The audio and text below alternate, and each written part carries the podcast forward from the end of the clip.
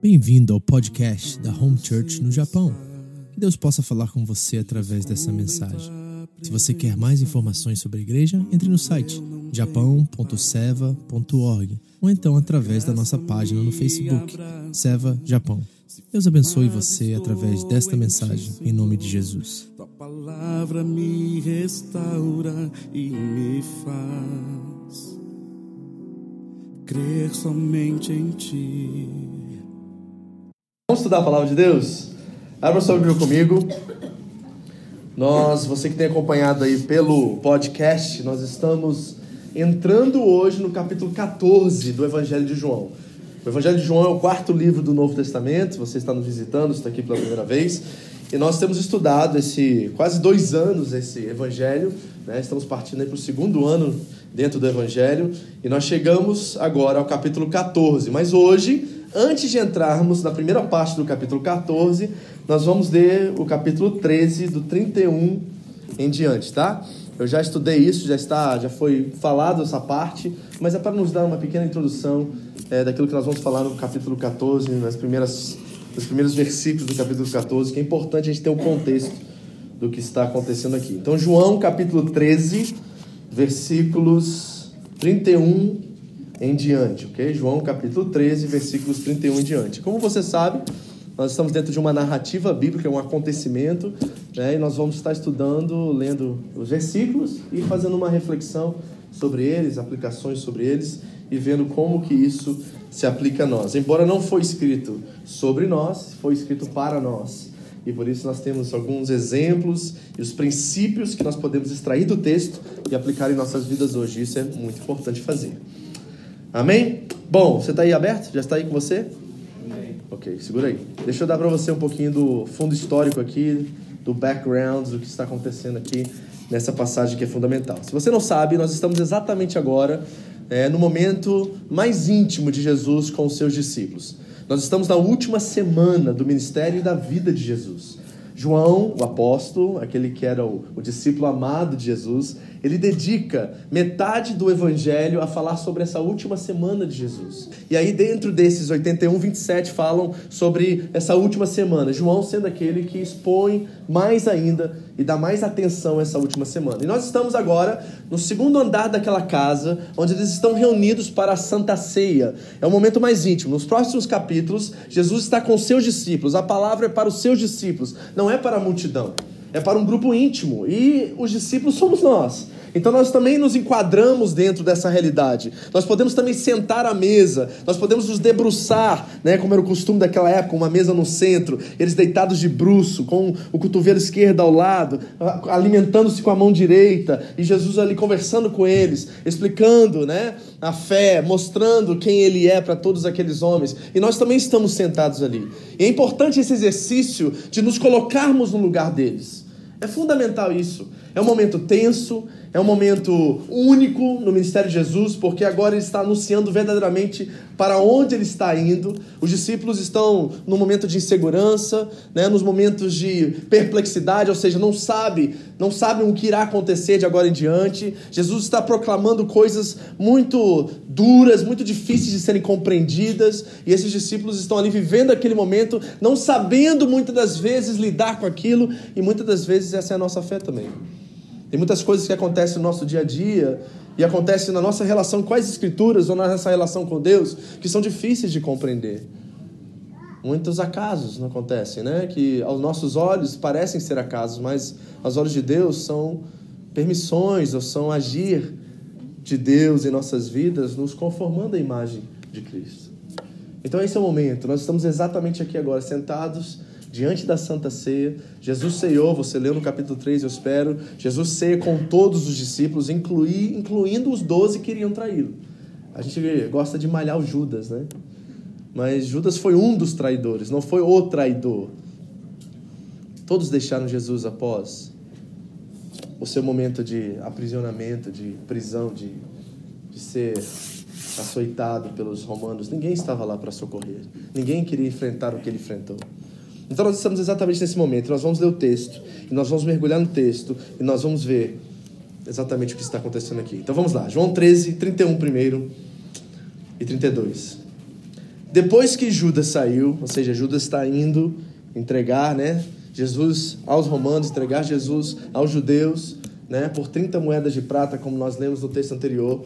Quando Jesus sai para cumprir essa missão, né? De ser o, o entre aspas, traidor, Jesus disse: Agora, o Filho do Homem é glorificado e Deus é glorificado nele. Se Deus é glorificado nele, Deus também glorificará o Filho nele mesmo e o glorificará em breve. Tem uma palavra que salta do texto para você? Sim ou não? Repetida inúmeras vezes aqui nesses dois versículos. É a, palavra, é a palavra glorificar, não é isso? E o sentido da palavra glorificar é honrar. Ela tem esse sentido também de brilho, de esplendor, claro, mas o sentido real dela é honrar, ou seja, Deus será honrado através do que Jesus irá fazer em breve. E nós pensamos que o que Jesus está falando aqui é sobre a ressurreição, é sobre o que irá acontecer após a morte, após a crucificação. Mas não é isso que o texto está nos revelando. O texto está nos revelando que, na verdade, o que glorificará a Deus é o próprio sacrifício de Cristo, ou seja, é a cruz que irá trazer maior glorificação a Deus. É o ato de Jesus na cruz. E sabe o que isso nos revela? Que nós não temos um Deus e nem um Salvador hipócrita. Porque, eu não sei se vocês têm notado, mas muitos dos acontecimentos até aqui, até nesse texto, Jesus tem, tem falado de, por exemplo, capítulo 9 de João. Nós temos o cego de nascença lá, e os discípulos perguntam a Jesus: quem foi que pecou para que ele nascesse assim? Seus pais ou ele mesmo? E Jesus disse assim: nem seus pais, nem ele pecou. Mas isso aconteceu para que a obra de Deus se manifeste na vida dele. Ou seja, para que Deus seja glorificado através do que eu estou prestes a fazer, para que todos vejam que eu sou o Messias. Deus será glorificado através dessa situação. E nós olhamos isso, né, de fora, não no, no, com empatia, não no lugar do cego e nem no lugar dos discípulos, mas de fora, e nós começamos a pensar, e se você for sincero na sua fé, falar assim: como é que uma, uma cegueira glorifica a Deus? São perguntas que nós fazemos como seres humanos ao texto. Como que uma criança nascer cega, de certa forma, glorifica a Deus? E nós não conseguimos entender isso humanamente falando. Então Jesus anuncia que aquela obra, que aquilo que está acontecendo, aquilo que aconteceu, de alguma forma glorifica a Deus. Isso é no capítulo 9. Sem falar no capítulo 11, por exemplo, onde nós temos a ressurreição de Lázaro. E quando as irmãs de Lázaro chegam e estão chateadas, tristes, assim, magoadas com Jesus porque ele chegou atrasado, de acordo com a cronologia delas, Jesus olha para elas e diz assim: ó, essa morte, essa doença, essa doença não virá para a morte, mas é para que Deus seja glorificado através dela. Então Jesus fala do cego de nascença e do que ele irá fazer que glorificará a Deus. Jesus fala que a morte de Lázaro não será, né, a doença de Lázaro não será para a morte, mas para glorificar a Deus. E se nós somos principalmente espectadores desses dois atos, nós olhamos para isso com uma certa perplexidade. Porque é estranho uma morte e uma doença glorificar a Deus. Isso se você olha como um espectador do lado de fora. Mas a coisa interessante e a razão pelo qual eu disse que nós não temos um Salvador hipócrita é porque agora o mesmo Cristo que disse que a morte, que disse que a doença irá glorificar a Deus, se submete a Deus e se torna sacrifício em nosso lugar e diz que também a sua morte e o seu sofrimento servirá de obra para glorificar a Deus. Que coisa extraordinária isso. A cruz glorifica a Deus. Por quê? Porque é a entrega do próprio Deus em favor de cada um de nós.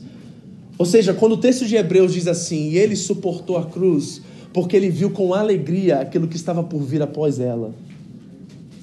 Ele se regozijou na obra da cruz, no fruto da cruz, e se entregou por cada um de nós, para que Deus fosse glorificado através do seu ato. Que coisa maravilhosa! Nós temos um Jesus que ele não só olha para a morte e sofre por ela, mas um Jesus que enfrenta a própria morte e se faz sacrifício em nosso lugar. Você tem um Salvador que é, sabe, firme, forte, poderoso. Você não tem um Salvador é, mesquinho ou melindroso ou que não sabe o que está fazendo. Jesus sabe exatamente o que ele está fazendo. Ele sabe exatamente para onde ele está indo e sabe exatamente por que ele veio. E nós temos a plena confiança nele porque nós sabemos que ele é Deus, ele é onisciente, sabe exatamente o que está acontecendo, sabia que Judas ia traí-lo e amou-lo e amou até ao fim. Por três anos e meio caminhou com um traidor em seu meio e tentou de todas as formas mudar o coração daquele homem, mas ele estava com o coração tão endurecido que teve que fazer o que fez. E mesmo assim, Deus será glorificado através dele.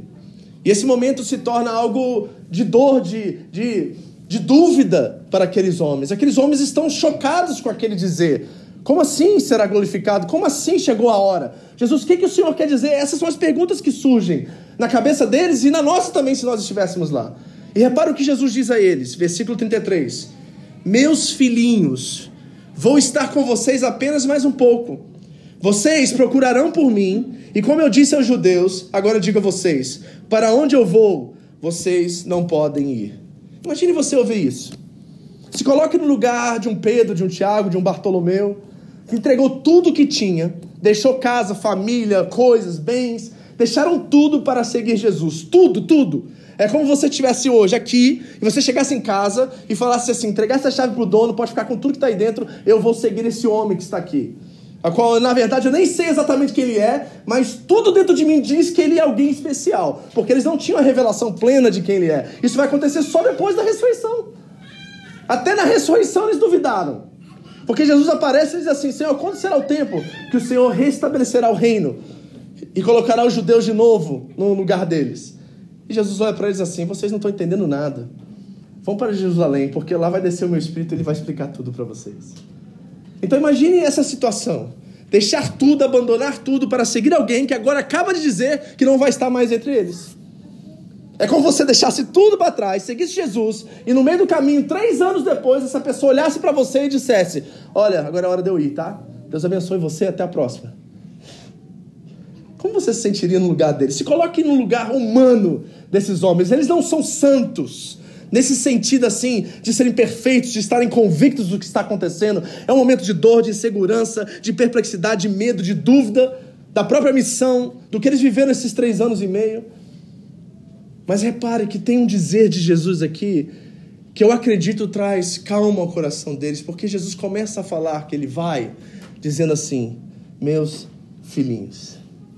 E deixa eu dizer uma coisa para você: esse dizer, que tem até uma vírgula para a gente parar e pensar, nesse dizer, nesse título, né? nesse rótulo que Jesus está colocando neles. Porque antes eles eram servos, antes eles eram amigos, mas agora eles são filhinhos. E quando você ouve de Deus que você é filho de Deus, que você é filha de Deus, quando você ouve minha filhinha, parece que tudo para.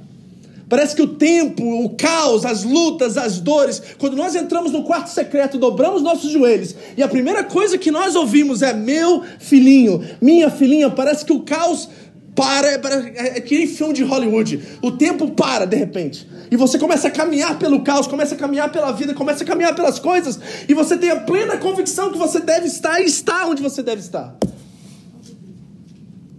É quando você ouve filhinho, meu irmão. A vida muda.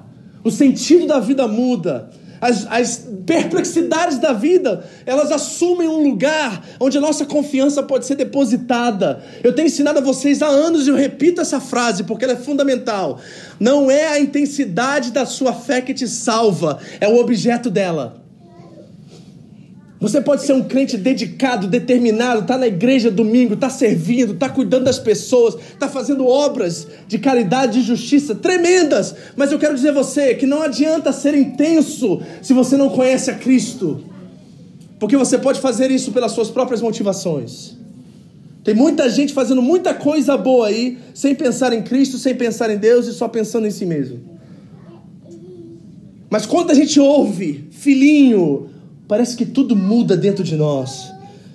Entra uma confiança, uma certeza, uma convicção tão concreta, tão real, que nada lá fora, nenhuma situação, nenhum abalo emocional, nada pode nos tirar desse lugar. Você tem ouvido filhinho no quarto secreto? Porque se você não tem ouvido, você está em perigo. O diabo está procurando corações que não ouvem a voz de Deus que não ouvem é Deus falar filho, filha, que não têm a certeza de que são filhos. Porque o Espírito fala ao nosso Espírito que nós somos filhos de Deus, Romanos 8,16 diz isso. E se você não tem ouvido isso, pode ser que a sua fé está assim, ó, nadando pelo oceano, cheio de ondas, e você não sabe a hora que você vai naufragar. Meu irmão, corre por quarto secreto hoje à noite, no seu momento com Deus, antes de dormir, e pare para ouvir, porque a gente tem muito para falar com Deus, não tem? Ou a gente tem uma lista, a gente tem condições, a gente tem esperança e expectativa, mas a gente tem pouco ouvido no quarto secreto. Às vezes a gente precisa parar lá, dobrar os joelhos e ficar em silêncio 10 minutos para ouvir o que Deus tem a dizer a nós. Para ouvir filho, para ouvir filha, para concentrar, esperar e, e, chorar por esse momento, porque é Ele que vai nos dar conforto. Agora, repare uma coisa no, no versículo 36 aqui que é interessante.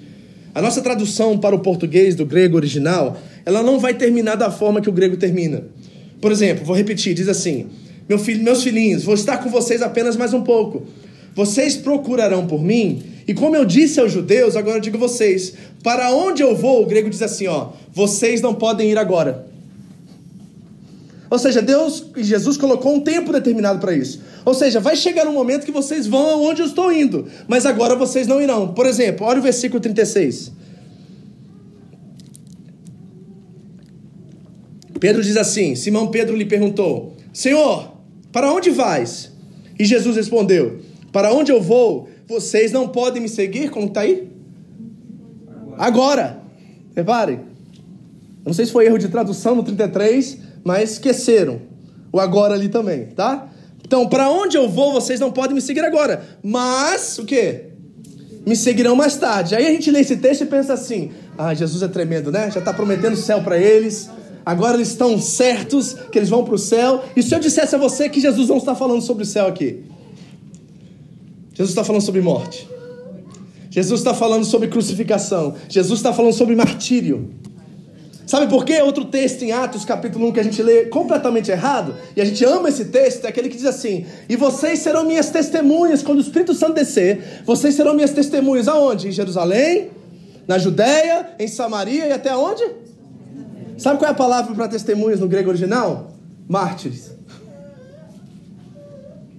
Ou seja, vocês vão morrer por meu nome em Jerusalém, em Judéia, na Judéia, em Samaria e até nos confins da terra vocês vão morrer pelo meu nome. E tem acontecido até hoje, não tem?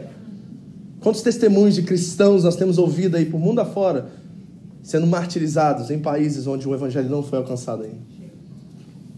Então repare que Jesus não está falando de céu ainda, embora ele irá prometer mais ou menos isso. Ele está falando de uma morte a qual eles experimentarão juntamente com ele. Você sabe que na história da igreja, por exemplo, Pedro, apóstolo, foi crucificado também. Mas ele foi crucificado de uma forma muito inusitada e diferente de Jesus. Porque quando foram crucificar a Pedro, a história da igreja conta isso, Pedro olhou para os seus inquisidores e disse assim: Eu não posso ter a mesma honra de ser crucificado como o meu Senhor foi crucificado. Por favor, me crucifiquem de cabeça para baixo.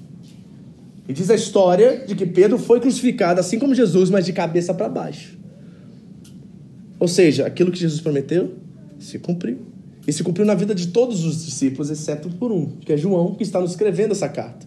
Porque todos os outros morreram uma morte feia. Tiago foi jogado do prédio, lá não sei de qual andar, chegou lá embaixo, não morreu, estava vivo ainda, chegaram dando pancada nele ainda para acabar, para acabar com o trabalho. Paulo foi decapitado, só para você saber. Então todos eles sofreram e experimentaram isso, para o nosso bem, porque graças a Deus Embora alguns dos nossos irmãos pelo mundo enfrentam essa realidade, nós estamos num país onde o evangelho pode ser pregado num lugar tão abençoado como esse, e como a Josi muito bem disse, às vezes nós não valorizamos isso. Nosso irmão de Nagoya, o Edu, que vocês conhecem, esteve lá na Arábia Saudita e no Iêmen, onde a irmã dele é missionária lá, e eles escondem nas casas para pregar o evangelho. Até hoje, depois de não sei quantos anos, o irmão dele conseguiu converter um muçulmano a Cristo. Anos e se reúne com esse homem, esse único homem, há anos, porque não conseguem levar, porque se for descoberto que eles estão pregando o evangelho, a pena de morte. E nós vemos aqui, saímos de casa, num lugar tão, um ambiente tão maravilhoso, com todas essas regalias, e às vezes nós não valorizamos isso. Então nós temos que prestar atenção, porque essa história é nossa história. Esses discípulos estão nos anunciando uma coisa. Então repare, se coloque agora de novo nesse lugar. Estão sentados lá, perplexos, tristes, com medo agora, inseguros. Onde você vai, Senhor? O que está acontecendo?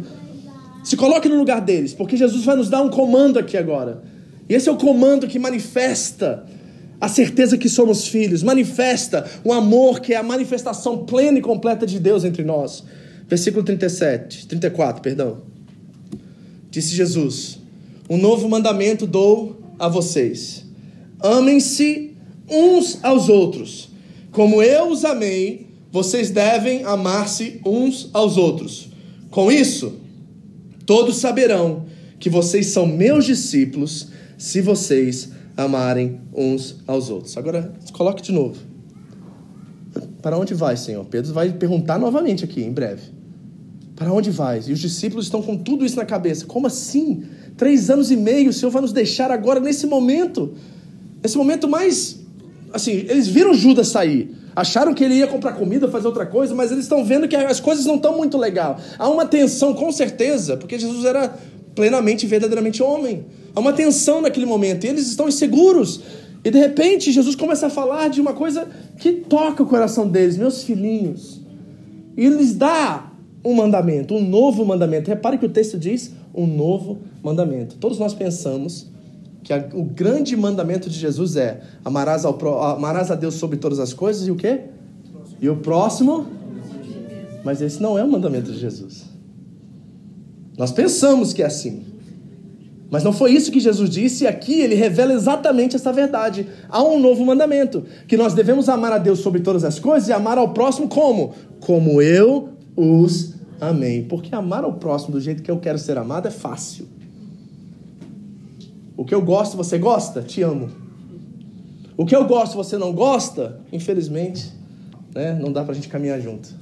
Mas se eu preciso amar como Cristo me amou, não é mais o que ele gosta ou o que ela gosta, é aquilo que Cristo gosta ou ama entre nós, que é a nossa relação. E a nossa relação precisa estar acima dos nossos gostos e afinidades. E aí ele vem falar sobre isso nesse momento, queridos. Eu vou embora, mas eu vou deixar um sinal, uma manifestação entre vocês que será maior do que a minha presença física. Quando vocês amarem uns aos outros, eu estarei no meio de vocês. Amém. Oh. Aí a gente pensa assim: não, mas os discípulos, pastores, andaram com Jesus três anos e meio. Se eu estivesse naquela época, se eu estivesse sendo discípulo de Jesus, dormir com Jesus, comer com Jesus, viver com Jesus três anos e meio, eu jamais teria traído Jesus. Já ouvi tanto crente falar isso. Eu jamais teria pecado no jardim, eu teria segurado a Eva. Engano seu, meu irmão. Você faria exatamente igual, porque o seu coração é igual ao dele. Sem o Espírito Santo você não é nada. Se o Espírito Santo não muda seu coração, você não é nada e você faz igualzinho todo mundo que está lá fora e todo mundo que está aqui dentro dessa verdade bíblica. Aí Jesus aponta, meus filhinhos, aí eles dizem assim: agora, Deus, o que a gente faz? Não se preocupem, porque quando vocês amarem uns aos outros, eu estarei plenamente e completamente entre vocês. E todos verão que vocês são meus discípulos quando vocês amarem uns aos outros. É a comunidade do amor, a igreja. A lógica do amor tem que ser o carro-chefe da nossa vida. Nós não devemos fazer nada se não for por amor. Amém, igreja? É isso que move a igreja, é isso que move-nos como irmãos em Cristo. É o amor. Então nós não devemos fazer nada se a motivação primária e única não for o amor. É um amor que anuncia Cristo. É um amor, até mais do que muitas palavras, que anuncia Cristo. É um amor entre nós, nos pequenos gestos, nas afeições, no cuidado, na preocupação, numa mensagem durante a semana só para saber se está tudo bem. Isso revela amor, isso revela Cristo, isso exala o perfume dele entre nós. E se nós não amamos, nós não somos nada, e mais do que isso, não somos nem discípulos dele. Porque é o amor que é o elo perfeito entre nós. E nós precisamos ter isso o tempo todo diante dos nossos olhos, porque senão nós vamos fazer por, por motivações incorretas equivocadas. Pedro pergunta para onde vais, ele disse: Você não pode me seguir agora, me seguirá mais tarde. Aí Pedro dá aquela afirmação categórica, impulsiva dele e diz assim: Senhor, porque eu não posso te seguir agora, eu darei a minha vida por ti. Jesus disse: Você dará a sua vida por mim? Pedro, te asseguro que antes que o galo cante, você me negará três vezes. Repare que não é só um traidor entre eles mas todos traíram. Então nós estamos aqui. E aí Jesus vai nos dar uma direção, e vai nos dar um comando, e vai nos revelar um princípio que os apóstolos pegaram, abraçaram e trouxeram para a igreja como um todo. Versículo capítulo 14, versículo 1. Diz o texto: Não se perturbe o coração de vocês. Creio em Deus e creio também em mim. Na casa do meu pai há muitos aposentos. Se não fosse assim, eu teria dito a vocês: vou preparar um lugar para vocês. E quando eu for e preparar lugar, voltarei e os levarei para mim, para que vocês estejam onde eu estiver. Vocês conhecem o caminho para onde eu vou.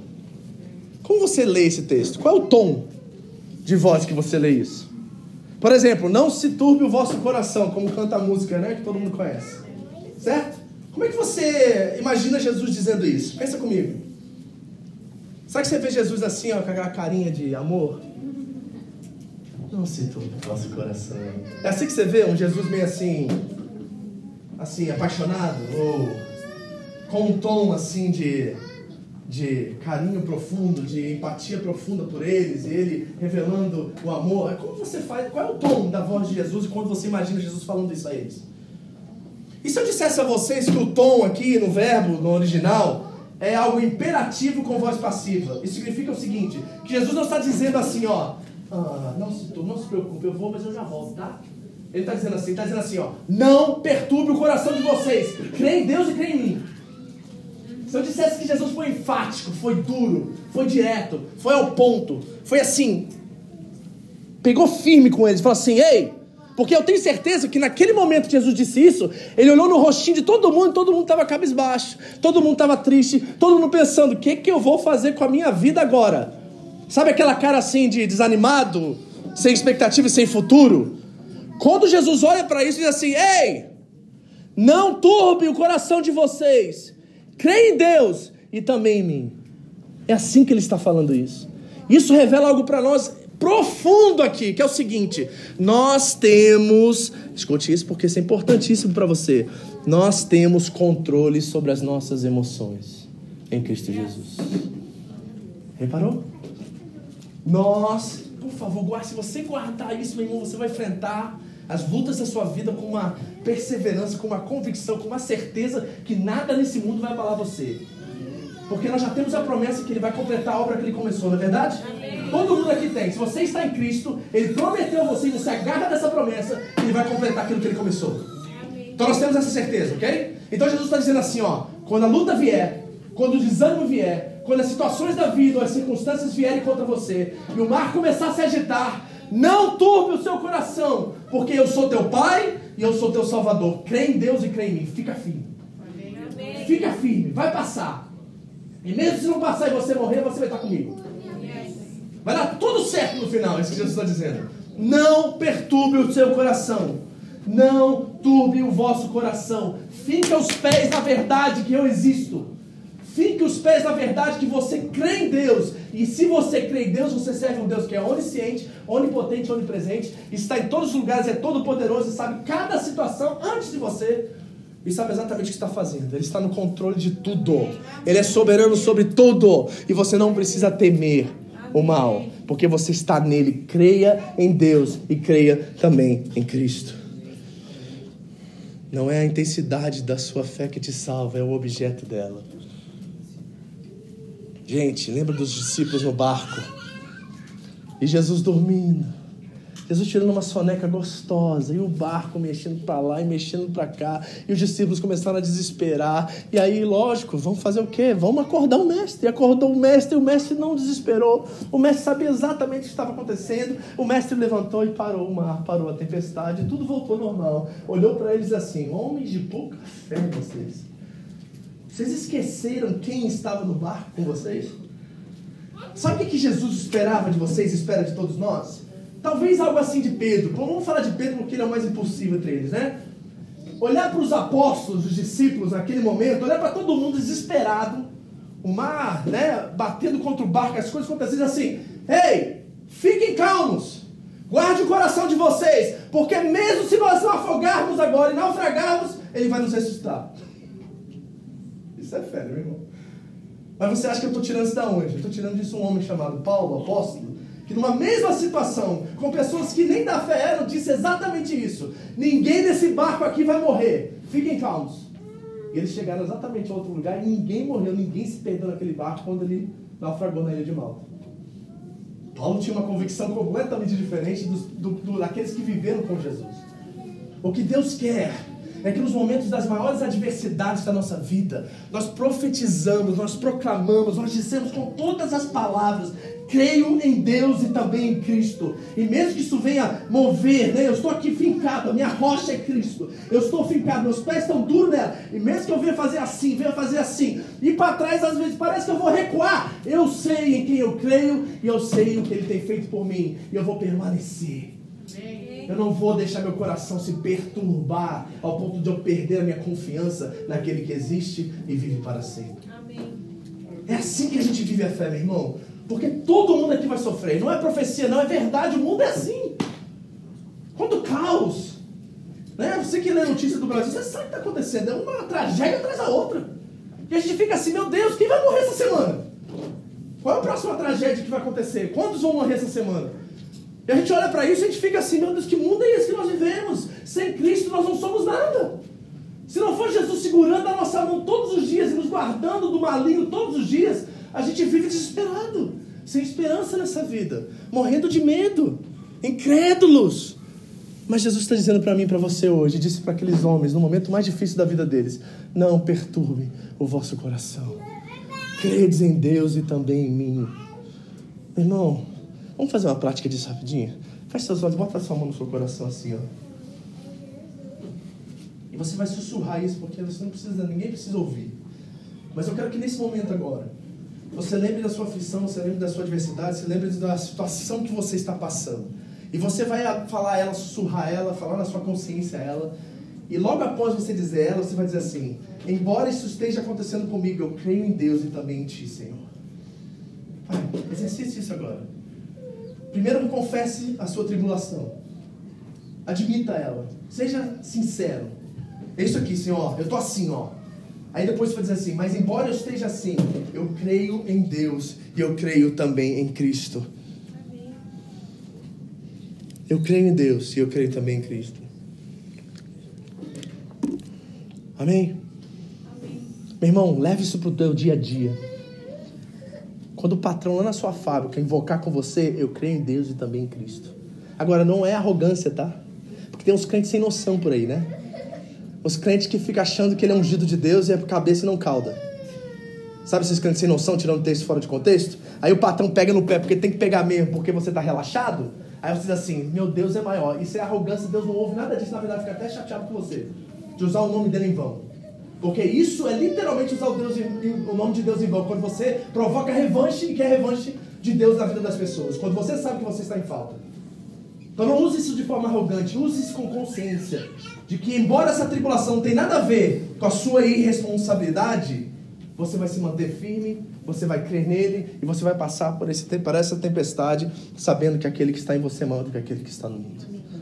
Amém? Amém. Glória a Deus por isso. Mas tem mais uma coisa que esse texto me revela, que é extraordinário. Por quê? Porque esse é o momento mais difícil do, do, da vida de Jesus.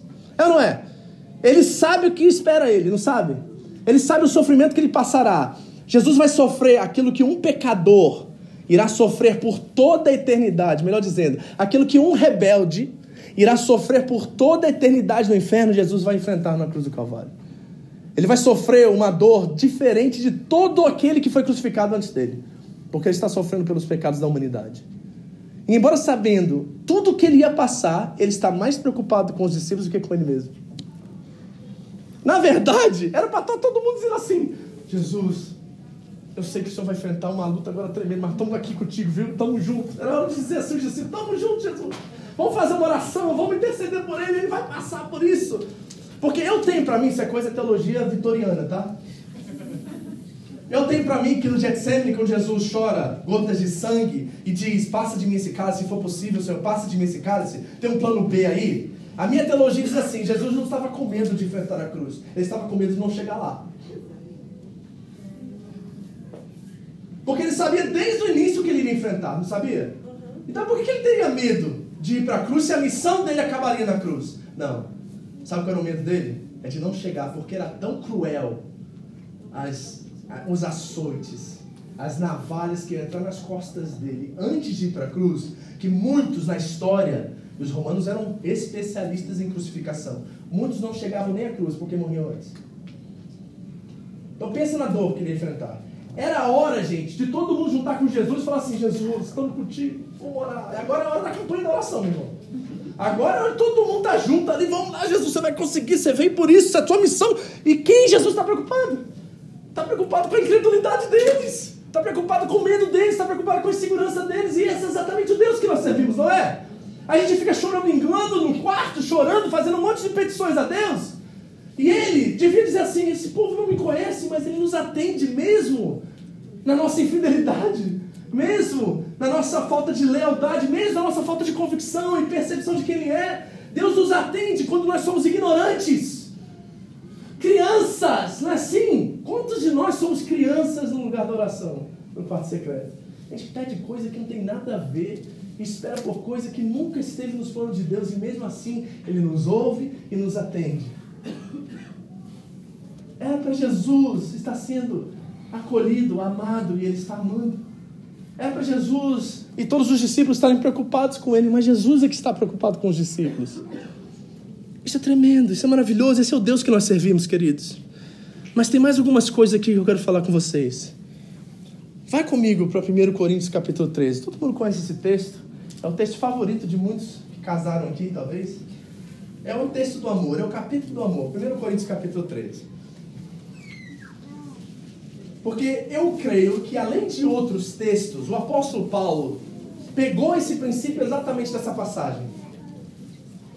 Isso é coisa minha, tá? Eu fiz uma leitura assim disso porque eu entendi que esses princípios estão muito vivos aqui nesse texto de João capítulo 14. E creio que, que Paulo, além de outros textos, de outras verdades que ele aprendeu de Cristo diretamente, um desses que ele pegou foi exatamente desse texto de João 14 e trouxe para 1 Coríntios 13. Agora, deixa eu dizer uma coisa para vocês que muitos também se, equi se equivocam. Que é o seguinte, a gente acha que esse texto fala sobre amor conjugal. Ou fala sobre amor entre namorados, ou entre pessoas que têm uma relação mais íntima. Mas o interessante é que o texto de 1 Coríntios 13, no original, não tem capítulo nem versículo. E ele é uma continuação de 1 Coríntios capítulo 12, que também não tem capítulo nem versículo. E sabe qual é o principal ponto de 1 Coríntios 12? É a igreja. São os membros do corpo. Né, meu amigo? Tá falando comigo, deixa ele falar. Isso aí, dela, tá pregando comigo. Ele estava dizendo amém, amém. Isso aí. Olha só. 1 Coríntios 12 fala sobre o corpo, membros, o mesmo corpo. E flui e transborda em 1 Coríntios 13. Sabe o que, que os teólogos estudiosos dizem? Que 1 Coríntios 13, na verdade, é sobre a igreja. É sobre o amor fraternal. É sobre amor, amor entre irmãos dentro da aliança com Cristo.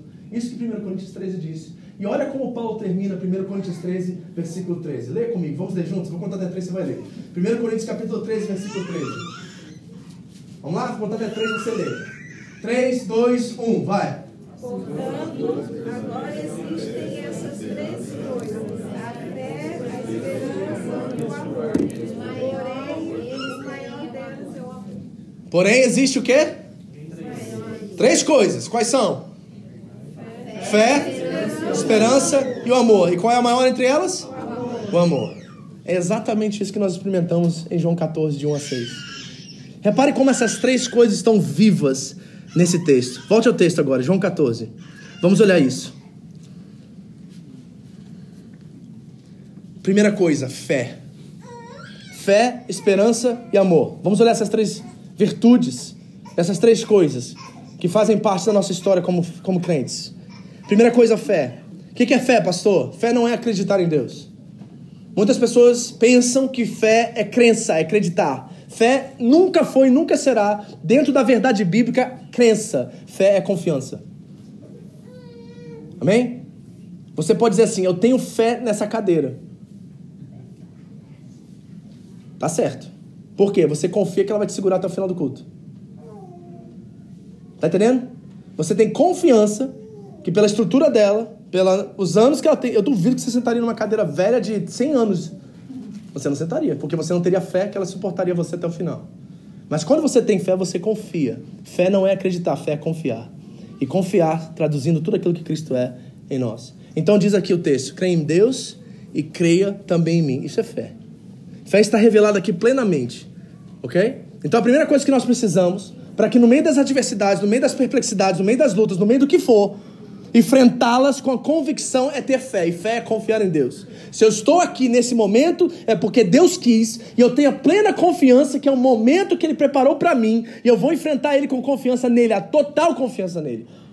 Não vou desviar nem para a esquerda e nem para a direita. Eu vou permanecer com os olhos fitos no autor e aperfeiçoador, e aperfeiçoador da minha fé.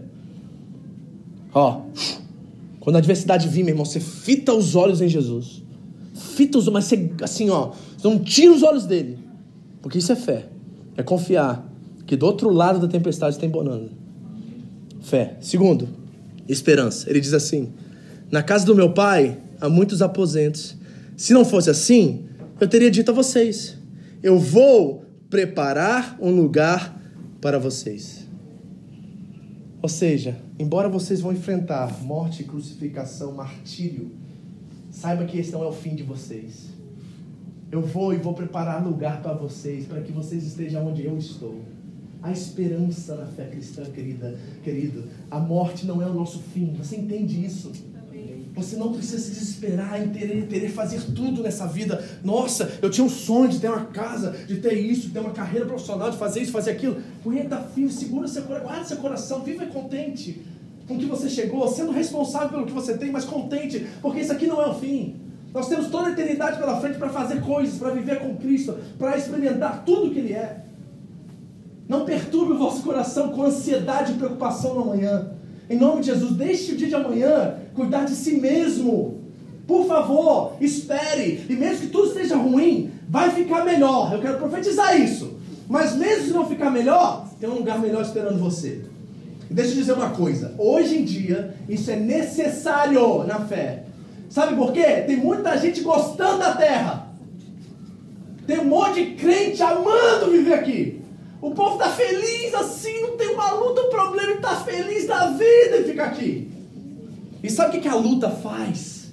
Ela nos faz ter saudade de uma coisa que nós não experimentamos ainda.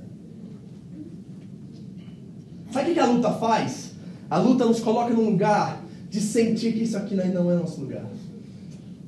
Vou contar uma história para vocês, talvez você já ouviu da minha parte, mas sempre vem à memória quando eu falo sobre isso. Conta-se de um casal de missionários que viveram 40 anos na África. É um fato real, ok? E chegou a hora deles voltarem para casa, se aposentarem. Outro casal ia voltar, ia para a África assumir o lugar deles. E eles anunciaram à igreja local que financiavam a missão lá na África, que eles estariam voltando no dia tal, na hora tal, no navio tal. Isso foi nos anos 30, 20, 1920 por aí.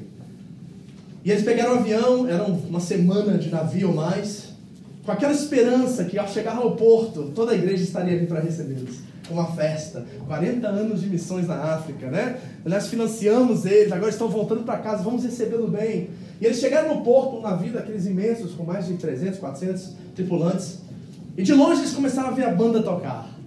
Eles ficaram assim: olha, prepararam uma banda para gente, nós vamos ser recebidos aqui com honra, para o nosso ministério, para aquilo que Deus fez entre nós, por 40 anos de serviço ao Senhor, numa região tão pobre e tão necessitada do Evangelho, e o coração deles foi enchendo de esperança e de alegria. E quanto mais eles andavam, eles estavam no fundo, na classe C, D do barco, e as pessoas foram né, saindo do barco, saindo do barco, e ao sair do barco, passou meia hora e aquela música foi diminuindo. E passou mais 20 minutos e a música foi acabando, eles só ouviam alguns alguns cochichos, algumas né, movimentações e tudo mais. E quando eles chegaram na boca, antes de sair do navio, já não havia mais ninguém naquela praça recebendo ele.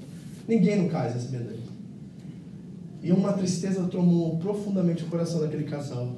Porque depois de 40 anos servindo ao Senhor na África, ninguém estava lá da igreja local, das pessoas, para honrá-los e recebê-los. E eles pegaram as malas, pegaram um meio de transporte e foram para casa. E chegando em casa, ao fechar a porta, a esposa desse casal, ela entrou em crise. E ela estava fazendo comida, preparando alguma coisa para eles comerem, cortando os, os, vegetais e tal, e ela começou a cortar com mais força, e ele foi na cozinha perguntar, está tudo bem? Ela falou assim, não, não está tudo bem não. Olha o que aconteceu, depois de 40 anos de ministério, nenhuma alma viva veio nos receber, nenhuma pessoa para nos honrar. Faz o seguinte, marido, você que nos levou para lá, vai conversar com o seu Deus e pergunta para ele, por que isso nos aconteceu? Por que, que ao voltar para casa a gente foi recebido tão ruim, tão mal assim? O marido não sabia o que falar. E ele fez a única coisa que ele sabia fazer. Ele saiu de casa e foi andar no parque e conversar com Deus. Passou uma, duas horas. Ela acabou de fazer o que estava fazendo. Ele voltou para casa, abriu a porta. Ela estava sentada no no sofá cabisbaixa, triste, com, com lágrimas descendo nos seus olhos. E ela, com aquele espírito ainda de, de indignação, olhou nos olhos dele e disse: Então, o que, que Deus falou com você? E ele, com aquele olhar de graça e esperança, olhou para ela e disse: Que a gente ainda não chegou em casa. Que a gente ainda não chegou em casa. É assim que você vive a sua fé? É assim que você vive a sua fé? Quando a luta vem e, as, e as, as coisas que nós não entendemos sobrevêm você, você tem esse sentimento assim de saudade de uma coisa que você ainda não experimentou? Ou um sentimento assim de que você ainda não está onde você deve estar? Porque quando a gente começa a acostumar demais aqui e nos apropriar da nossa qualidade de vida boa aqui, e estar conquistando coisas aqui, tem uma coisa que nos dá assim, não quero morrer ainda, sabe? Tem sentimento assim, agora não, Jesus, deixa eu ver meus filhos se formar, deixa eu ver meus filhos casados, deixa eu ver meus netinhos. Eu sei que é legal isso, é bom, eu também quero ver meus netos, mas deixa eu dizer uma coisa pra vocês, Jesus voltar agora eu vou estar muito feliz. Não? Não preciso experimentar neto, não. Eu prefiro experimentar Jesus. Entendeu? Não tem problema, entendeu? E tem certeza que a satisfação que há na procriação de mulheres e ter filhos será a, a, presença de Deus será tão mais satisfatória, tão infinitamente mais satisfatória do que qualquer coisa que nós podemos experimentar nesse mundo. Então eu quero estar com Jesus, eu quero imitar Paulo e dizer assim, ó, viver é Cristo, mas morrer é um lucro tremendo. Morrer é lucro. E Paulo não estava com a cabeça assim, me mata, Jesus, me mata. Ele não vivia assim. Ele estava destemido no ministério, trabalhando arduamente, vivendo o evangelho todos os dias. Mas ele tinha uma coisa na cabeça dele assim, sabe uma coisa? Eu prefiro estar com ele, mas por causa de vocês, igreja, eu vou ficar aqui mais um pouco. Essa é a percepção que ele tinha. Porque ele tinha esperança que aqui não era o fim, amém? Olha para o seu irmão do seu lado e diga assim: aqui não é o fim, é o fim ainda. Agora olha assim, ó, e fala com, com impulso, assim, sai com força, fala assim, ó, tira os seus pés dessa terra agora, em nome de Jesus. Amém? Diga assim, ó, se Deus me deu uma casa aqui, glória a Deus. Se não me der, eu estou feliz, porque tem muito melhor para mim esperando. Amém? E terceiro e último, para gente fechar. Falamos de fé, conhecer a Deus. Falamos de esperança na eternidade. E falamos também de amor. Repare uma coisa que é muito importante aqui. Eu quero que você guarde essa frase no seu coração. Não é sobre lugar e destino, é sobre propósito e pessoa. Não é a fé e a salvação e a vida com Deus, não é sobre lugar e destino, é sobre propósito e uma pessoa. Deixa eu te mostrar uma coisa no texto que você não reparou, talvez. Volte comigo lá. Versículo 2 em diante. Na casa do meu pai há muitos aposentos. Glória a Deus. Tá? Não vou entrar nem no que isso significa, porque senão a gente vai ficar aqui a tarde toda. Tá? Não é uma mansão lá, uma cerca branquinha e um carro bonito na, na frente, não. Nem rua de ouro, tá, gente? Segura essa. Não vamos falar sobre isso agora, não. Se não fosse assim, eu teria dito a vocês: vou preparar um lugar para vocês. Está entendendo a, a, a, ordem dos fatores aqui? Porque é importante. Então, repare: eles estão inseguros, tristes, preocupados com o futuro. E Jesus diz assim: ó, não se preocupe com o futuro. Por quê? Onde meu pai está, tem muito lugar para vocês. Então não fiquem preocupados na morte, não fiquem preocupados com o que vocês vão enfrentar. Está tudo resolvido, Jesus está dizendo. Agora, escute só. Se não fosse assim, se não fosse acontecer isso, se isso não fosse fato, que aquilo que está por vir é melhor do que o que está aqui agora, se isso não fosse fato, eu não teria dito a vocês. Então, guarde o coração de vocês, porque eu vou preparar um lugar para vocês. Tá todo mundo comigo? Então, Jesus, vamos, vamos olhar isso, imaginar isso na nossa cabeça, tá? Embora esteja incorreto o que você vai imaginar, eu conserto isso mais tarde em outro lugar. Pensa que é uma casa mesmo, que não é, mas pensa que é uma casa mesmo. Aí Jesus está construindo essa casa, ele era carpinteiro. Aí ele está construindo essa casa agora, enquanto você está aqui esperando você ir para casa. Não é nada disso, tá? Mas vamos, vamos pensar aqui, eu quero que você entenda o que está acontecendo. Aí ele diz assim: estou preparando um lugar para vocês. Aí você na sua cabeça está pensando assim: está lá Jesus com um cinto de construtor, martelo pendurado, que nem o Chidão, de vez em quando, né? Está lá, aí está lá martelando, construindo casa para vocês, preparando a casa de todo mundo, os anjos trabalhando, Deus trabalhando, todo mundo trabalhando. Tá? Aí você pensa assim, ai que legal, então eu não preciso me preocupar com casa aqui, eu não preciso me preocupar com nada, porque Jesus está preparando uma casa para mim. Então ele vai preparar um lugar para mim. Ufa, graças a Deus. Versículo 3. E quando eu for e preparar o lugar, ele está anunciando, vírgula, voltarei e os levarei para casa. Para onde eu estiver, vocês. Não seria logicamente correto essa cronologia de eventos? Olha, vocês estão aqui, não se preocupem, eu vou para casa preparar lugar. Estou preparando lugar, aí agora eu preparei, vou voltar, vou pegar vocês e vou levar vocês para Mas ele não diz isso. No texto original diz assim: E eu voltarei e os levarei para mim mesmo. Quando eu falo para vocês que fé não é destino nem lugar, e tem muito crente que pensa assim: não veja a hora de ir para o céu. Fé não é destino e lugar. Fé é uma pessoa e um propósito. Quando eu voltar, eu vou levar vocês para mim mesmo. Sabe o que é salvação em todas as palavras? É uma pessoa. É um relacionamento. É uma relação. Sabe o que é salvação? É você experimentar a Cristo todos os dias da sua vida e um dia para sempre na presença dele. João 17, 3 diz assim: A vida eterna é esta, que conheçam a ti como único e verdadeiro Deus e a teu filho a quem enviastes. A salvação é uma relação, um relacionamento, não é um destino.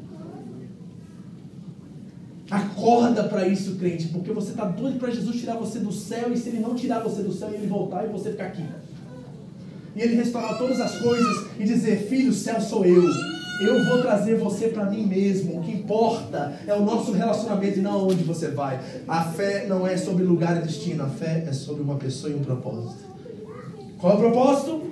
Que agora que estamos em Cristo e temos relacionamento com Ele, a vida eterna já é nossa. Já estamos na vida eterna. Ainda não, mas estamos já experimentando partes, né, glimpses dessa eternidade. Agora, você pode experimentar. Pedro diz assim, ó, vocês podem nesse momento experimentar a plenitude da natureza divina.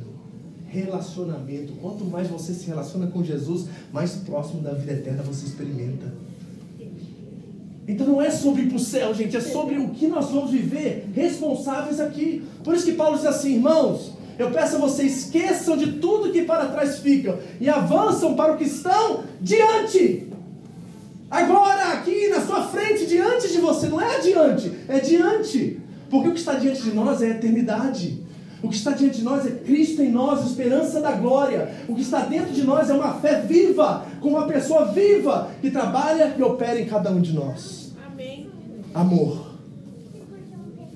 Fé, esperança e amor. O que é amor, pastor? É um relacionamento com Deus vivo, presente, que não te abandona, não importa o que aconteça na sua vida. Então não perturbe o vosso coração. Crede em Deus e também em Cristo. Crede em Deus e também em Cristo. Eu quero terminar lendo um texto com vocês. Abra comigo em 1 Tessalonicenses, capítulo 1, versículo 3. Reparem as palavras do apóstolo. 1 Tessalonicenses,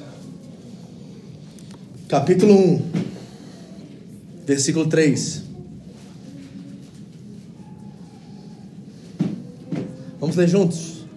1 Tessalonicenses, capítulo 1, versículo 3. E reparem o apóstolo repetir novamente a mesma coisa. Diz assim o texto, vamos ler? 3, 2, 1. Lembramos continuamente, diante de nosso Deus e Pai, o que vocês têm demonstrado. O trabalho que resulta da fé, o esforço motivado pelo amor e a perseverança proveniente da esperança em nosso Senhor Jesus Cristo. Fé, esperança e amor. Fé, esperança e amor. É nisso que se resume o crer em Deus e também em mim. E sabe de uma coisa? Não é difícil viver isso, é a gente que complica. Não é difícil experimentar e viver isso. Somos nós que complicamos demais. Olha essa pessoa linda tá falando assim. Você pode falar para ela assim: ó, descomplica a sua vida, pelo amor de Deus. Para de ser complicado. Para de ser chato. Gente, ô racinha chata é crente, né? Ô raça chata. Sabe por que, que a gente é chato? Porque a gente está com muita coisa na cabeça. Quando viver a fé é simples. É simples. Meu irmão, acorda, agradece a Deus. Vai trabalhar, ser responsável. Volta para casa, agradece pela família. Vai dormir. Vai dormir. Segunda a sexta é isso, meu irmão. Sábado, curte os amigos, a família, vai passear. Domingo, vem para a igreja adorar e agradecer por tudo que ele fez durante a semana. Descomplica. Fé, esperança e amor. E quando a luta vier, crede em Deus e também em Cristo. Acabou.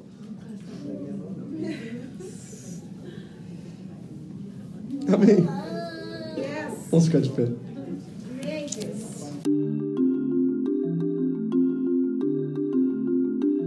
Essa foi mais uma mensagem da Home International Church no Japão.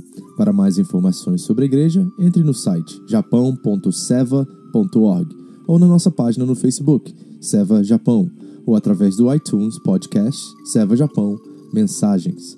Deus abençoe você e a sua família, em nome de Jesus.